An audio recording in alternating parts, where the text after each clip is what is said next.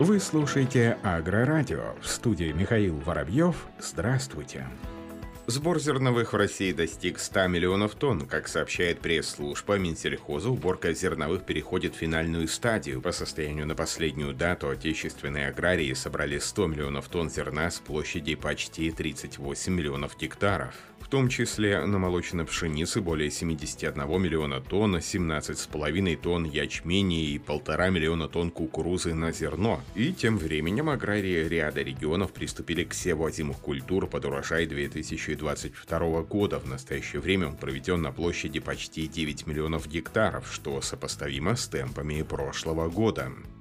Российские регионы в следующем году направят на закладку многолетних насаждений почти 5,5 миллиардов рублей. Об этом сообщает ТАСС со ссылкой на директора Департамента растеневодства, механизации, химизации и защиты растений Минсельхоза России Романа Некрасова. Чиновник отметил, что около миллиарда рублей уходит на поддержку сортов плодовых культур иностранной селекции. Как сообщил первый замминистра сельского хозяйства России Джамбулат Хатуов, посадочный материал, произведенный в России, будет приоритете в мерах господдержки. По его словам, фиксируется еще раз та тенденция, когда иностранные селекционеры заинтересованы очень правильно делают, то есть время, когда меры господдержки будут работать исключительно на спрос и поддержку отечественного посадочного материала наступило, подчеркнул Джамбулат Хатуов.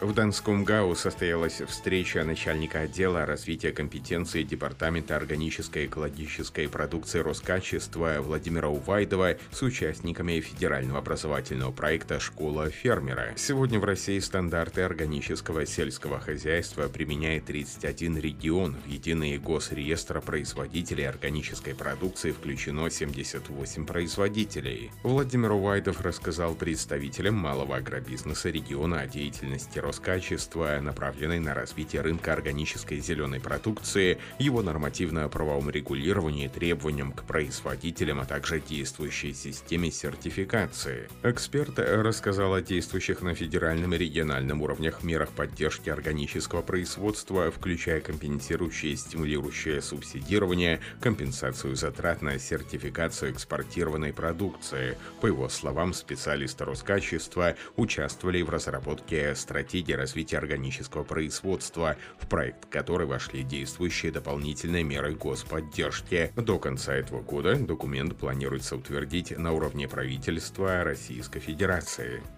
Российские аграрии соберут полтора миллиона тонн плодов и ягод. В этом году в России будет достигнут очередной рекорд сбора плодов и ягод, не менее полутора миллионов тонн в организованном секторе. Об этом сообщил первый замминистра по сельскому хозяйству России Джамбулат Хатов на пленарном заседании Международной конгресса выставки про яблоко-2021. В течение ближайших пяти лет показатели сбора вырастет до 2 миллионов 200 тысяч тонн. Как отмечает Джамбулат Хатов, садоводство является одной из наиболее перспективных и высокотехнологичных подотраслей в сельском хозяйстве и активно поддерживается государством. Благодаря этому за последние пять лет наши аграрии увеличили площади садов и почти вдвое нарастили товарное производство плодово-ягодной продукции. В этом году садоводство выбрали в качестве одного из приоритетных направлений господдержки 53 региона страны. Это свидетельствует о высоком потенциале инвестиционной привлекательности подотрасли. Также в рамках рабочего визита в регион Жамбулат Хатов посетил крупнейший в России плодопитомник сады Ставрополья, где ознакомился с селекционными достижениями работы лаборатории предприятия.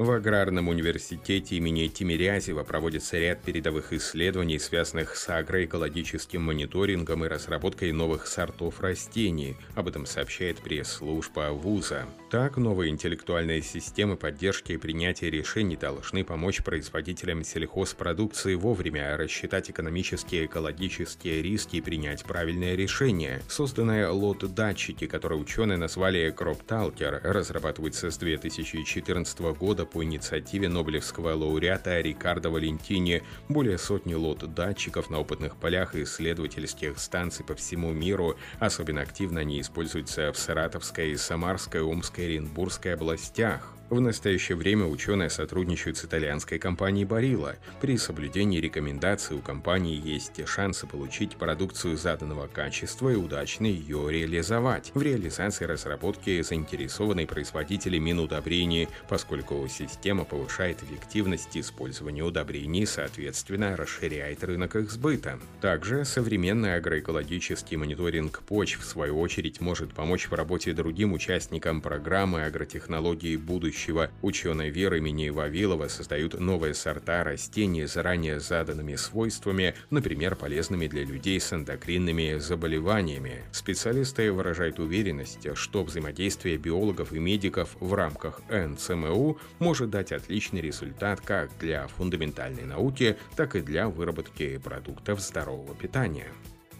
Краснодарские сельхозавиаторы победили в конкурсе профмастерства пилотов. Накануне на аэродроме Шушинская Краснодарского края состоялся второй всероссийский конкурс профмастерства пилотов на авиационно-химических работах «Золотые крылья-2021». Победу в состязаниях одержал экипаж кубанского авиапредприятия, сообщает пресс-релиз. Опытные экипажи авиапредприятий из Сибири, Поволжья и с юга России в честной борьбе продемонстрировали глубокие теоретические знания знания по предмету конкурса и высокое летное мастерство авиахимобработки. В итоге Кубок победителей золотые медали конкурса «Золотые крылья-2021» завоевал экипаж краснодарского авиапредприятия ТЦ «Вираж» в составе командира воздушного судна Алексея Калиникова и второго пилота Василия Марченко.